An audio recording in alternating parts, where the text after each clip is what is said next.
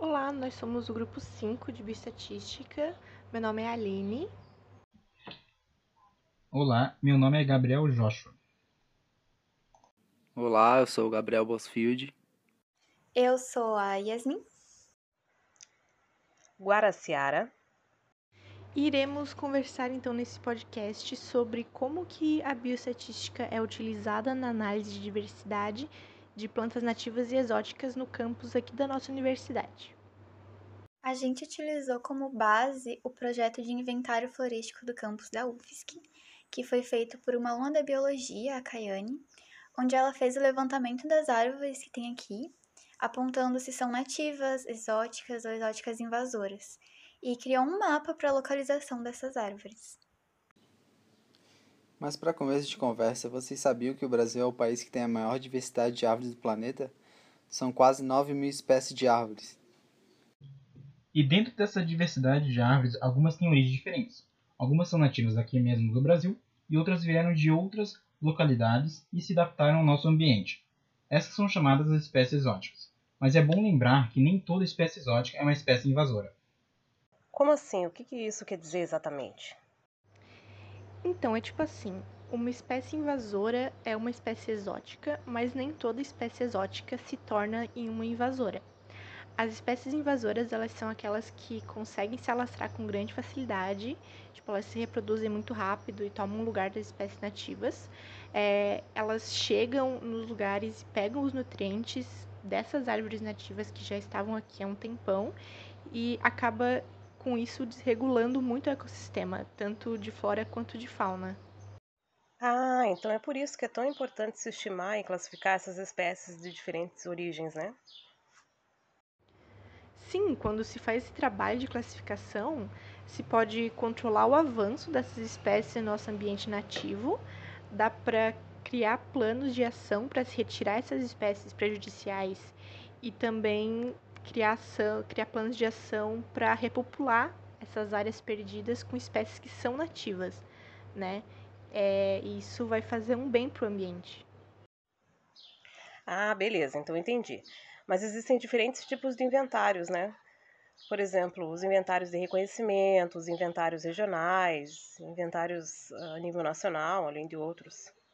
Sabe que até onde eu estudei, esses inventários eles, eles podiam ser assim realizados para atender a interesses específicos, seja de uma empresa, de uma instituição de pesquisa, sempre pensando numa determinada fazenda ou parte de uma propriedade e até mesmo um conjunto de propriedade. É com essa é com relação a isso que você fala? E foi isso que foi feito no projeto de levantamento florístico da Caiane. Ah, mas me explica um pouco mais como é que ela fez esse levantamento? Quais foram os passos que ela utilizou? Bom, a primeira coisa que foi feita no projeto foi a amostragem e a marcação, fazendo saídas semanais para identificar, marcar e registrar a localização. Cada árvore foi identificada individualmente nos espaços que eram acessíveis. O critério de escolha foi as amostras coletadas em ambiente livre e não na mata fechada, e tinha um padrão para cada árvore coletada. Certo, mas não seria um censo, né? Porque não é uma abordagem de 100% dos indivíduos. É uma abordagem que consiste na observação de uma porção dessa população, e a partir da qual ela obteve essas estimativas representativas. É isso? Exatamente. A parte amostrada, então, totalizou 40% da área total do campus. E o padrão definido foi que a amostragem é, das árvores foi considerada apenas o indivíduo arbóreo que possui o CAP, que a circunferência na altura do peito é aproximadamente 1,30m do solo e com troco maior ou igual a 30 centímetros. Essa amostragem então foi realizada durante saídas semanais entre os meses de abril e outubro de 2016 e nessas saídas foram feitas a marcação, identificação e registro da localização. E também para facilitar a identificação e a organização né, do, dos dados, os locais foram classificados por centro, por exemplo, CCB, CCS, CFM, etc. Exatamente. E quando eu li o trabalho, eu vi que foram feitas essas numerações desses indivíduos com essa divisão da região, né? Que no caso ali ela utilizou os centros da UFSC. Isso, foram feitas essas numerações, né? Então elas foram feitas através de algumas placas de folha de alumínio É, nessas folhas tinha um número carimbado e essas placas foram presas então aos indivíduos arbóreos com um fio de nylon. A identificação foi feita sempre que possível até o nível de espécie e esse reconhecimento foi realizado no próprio local mesmo. E as amostras, as amostras de partes dos indivíduos, como folhas, frutos, é, flores, é, não propriamente identificados, foram colocados então para identificação no laboratório. E também foram realizadas algumas fotografias a fim de auxiliar na identificação e também na alimentação do banco de dados. Então, se ela foi feita com 40%, a gente pode entender que é uma, uma estatística de inferência. Sim, porque ela consiste de métodos para inferir sobre uma população baseada na informação de uma amostra da população. Nesse caso, 40% da população. Mas dito isso, é, qual foi a importância então da bioestatística para a realização do inventário florístico no campus da Universidade Federal de Santa Catarina? Ah, conta aí pra gente então. Então, o inventário florestal é uma atividade, um estudo que visa obter informações qualitativas e quantitativas dos recursos florestais existentes em uma área pré-especificada. Nesse sentido, a bioestatística foi essencial em toda a parte do trabalho, desde a amostragem dos indivíduos arbóreos, dos resultados, até a análise dos dados. Esse tema é muito bom de se trabalhar e realmente dá para aplicar ele em várias coisas. Realmente é um tema bem interessante. É, a gente vê então que na primeira parte consiste na amostragem, na marcação dos indivíduos. Então a gente já nota um padrão de amostragem, né? Como foi falado, somente os indivíduos arbóreos com porte definido em um cap de aproximadamente 1,30m do solo e o tronco com a circunferência de 30 centímetros foram, é, foram medidos para o trabalho, né? Só essas aves com esse padrão de amostragem foi relevante para esse trabalho.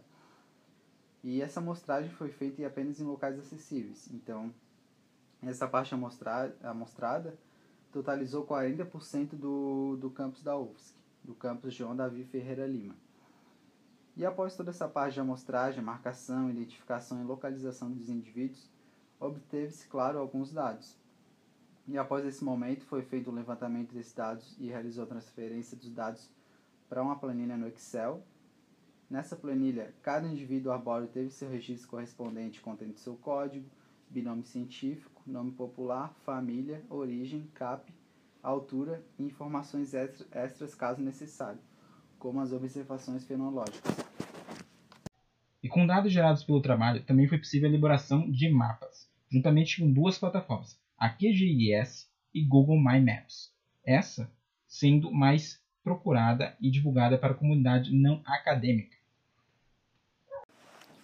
Sim, a realização desses mapas também foi uma parte bem interessante do trabalho.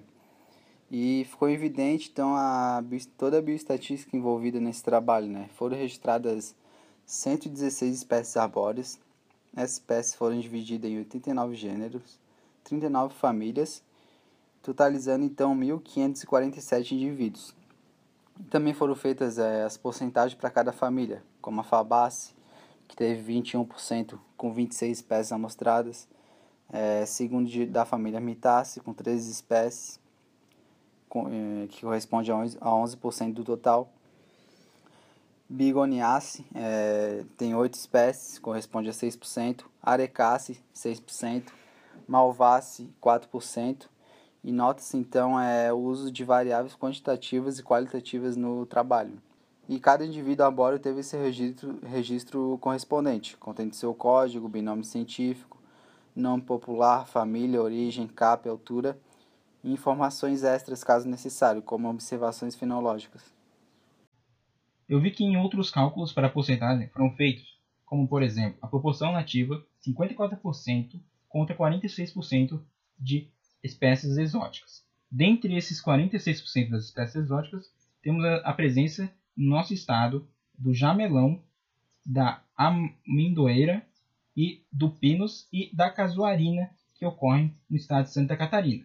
A porcentagem de indivíduos pertencentes à categoria de espécie exótica é de 52% e 55% no CCB e na botânica, respectivamente. Mas só falando assim, a gente não, não consegue ter uma real noção do quanto isso pode prejudicar realmente a nossa vida. Cara, mas a gente tem algum exemplo disso no nosso estado? Temos como exemplo aqui no estado o caso do piso na Serra do Tabuleiro. O pênis foi trazido e, como ele é de fácil proliferação, começou a afetar o crescimento da fauna e prejudicando o ambiente em si. Mas, além disso, se não tivesse a ação de retirada por conta da organização, poderíamos ter a falta de abastecimento de água na região devido aos pinos e afetar toda a população em si. Quando a gente olha para esse caso, a gente consegue ver o quanto isso pode nos atingir de uma forma bem direta e o quão importante é esses estudos justamente para que ações possam ser tomadas para que a gente possa intervir nesse problema. Pois é, mas que instituições cuidam e dão um aval para que essas operações de retirada de espécie é, invasora ocorra? Nos dois casos que abordamos durante nosso trabalho, foram duas instituições, que no caso são a Fundação Ambiental do próprio município ou a IMA, o Instituto do Meio Ambiente. É importante lembrar também que essas instituições que o Gabriel citou são as mais oficiais e as mais conhecidas, mas existem outros grupos que são um pouquinho mais autônomos que fazem esse trabalho aqui na ilha, como é o caso do Quilombo Vidal Martins, no Rio Vermelho, que tem muito problema com, esse, com o pinus, por exemplo, e que já fez vários multirões, tanto de plantio de árvores nativas quanto de retirada do pinus. E também outro que promove multirões, pelo menos promovia antes da Covid, todo mês é o Instituto Horus de Preservação e Conservação Ambiental, e ele promove esses multirões em parceria com a UFSC, há mais já de 10 anos. Então, você tem um registro aí de mais de 370 mil pinos que já foram retirados e já conseguiram começar o processo de restauração em mais de 200 hectares de restinga, o que é muita coisa. Ah, então realmente o uso da bioestatística ela, ela é bem útil, né, para ter controle dessas espécies aqui na nossa região. Porque sem saber a proporção, fica difícil para essas instituições fazerem a retirada, né? Sim, o levantamento e a amostragem desses indivíduos é essencial para saber onde se encontram né, e a sua quantidade, podendo comparar com espécies nativas que são importantes de se manter aqui pelo nosso ecossistema. E eu achei muito incrível que uma estudante da UFSC teve essa iniciativa de fazer um inventário florístico das árvores do campus como trabalho de conclusão de curso, porque é muito interessante ter noção dos tipos de árvore que a gente tem ao nosso redor, que muitas vezes a gente passa e acaba nem percebendo ou olhando direito. O mais legal de contar com a bioestatística na própria biologia é que todos nós biólogos vamos se formar, vamos fazer uma tese, vamos fazer uma pesquisa e vamos precisar ter um argumento sólido e ter provas e dados que comprovam o que a gente está falando, tanto para os cientistas como para a comunidade em geral acreditar naqueles dados, naquelas provas e a gente poder montar um argumento bem forte, bem sólido, com base. Né? É verdade. Puxa, eu fiquei bem informada. E ainda digo mais: informação com credibilidade estatística. Que hoje em dia, nossa, em tempos de fake news, isso vale demais. Valeu, pessoal. Obrigada.